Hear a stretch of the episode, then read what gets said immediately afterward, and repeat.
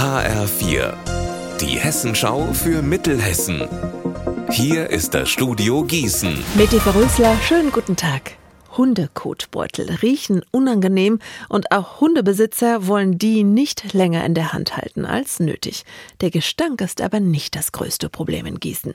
Schlimmer ist, dass einige Menschen diese offenbar in den Gully auf der Straße werfen und damit den Weg zur Kanalisation blockieren. Werner Klaus von den mittelhessischen Wasserbetrieben hat erst vor wenigen Tagen etwa 40 Hundekotbeutel aus einem Gullyloch gefischt. Die Hundekotbeutel, die sind aus Plastik und Plastiktüten vergehen nicht und die setzen sich vor diesen Löchern, wo das Wasser eigentlich ablaufen soll. Fing an während der Corona-Zeit, da waren mal drei, vier Beutel drin, aber mittlerweile zählen wir zwischen 10 und 20.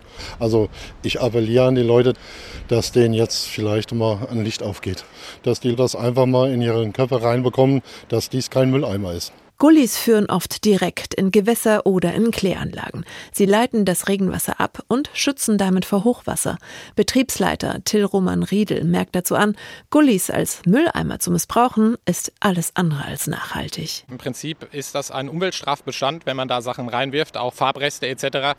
Durch diese Mülleintragung haben wir ein Riesenproblem und müssen ihn als Sondermüll in Gänze Stand jetzt entsorgen. Eigentlich sollten Laub und Matsch aus dem Gully recycelt werden. Das als Sondermüll zu entsorgen, ist jedoch wesentlich teurer. Riedel sagt daher, irgendwann müssen wahrscheinlich für alle die Gebühren angehoben werden, wenn die Menschen nicht lernen, ihren Müll dahin zu werfen, wo er hingehört. Nach dem Fund eines gefesselten Mannes auf einem Grillplatz in Wetzlar haben sich bei der Polizei mögliche Zeugen gemeldet.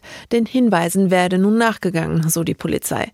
Das 58 Jahre alte Opfer, das eine Stichwunde sowie Strangulationsmerkmal im Hals erlitten hatte, schwebe aber nicht mehr in Lebensgefahr. Seine als dringend Tatverdächtige geltende Frau habe sich bislang nicht zu den Vorwürfen geäußert.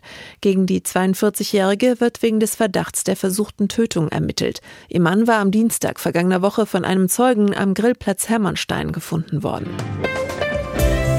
Unser Wetter in Mittelhessen. Regen, Regen und nochmals Regen. Am Nachmittag mixt sich dann ab und zu die Sonne dazu. Teilweise auch Gewitter zwischen 19 Grad in Herborn und 21 in Friedberg. Morgen ist es ganz ähnlich nass wie heute. Ihr Wetter und alles, was bei Ihnen passiert, zuverlässig in der Hessenschau für Ihre Region und auf hessenschau.de.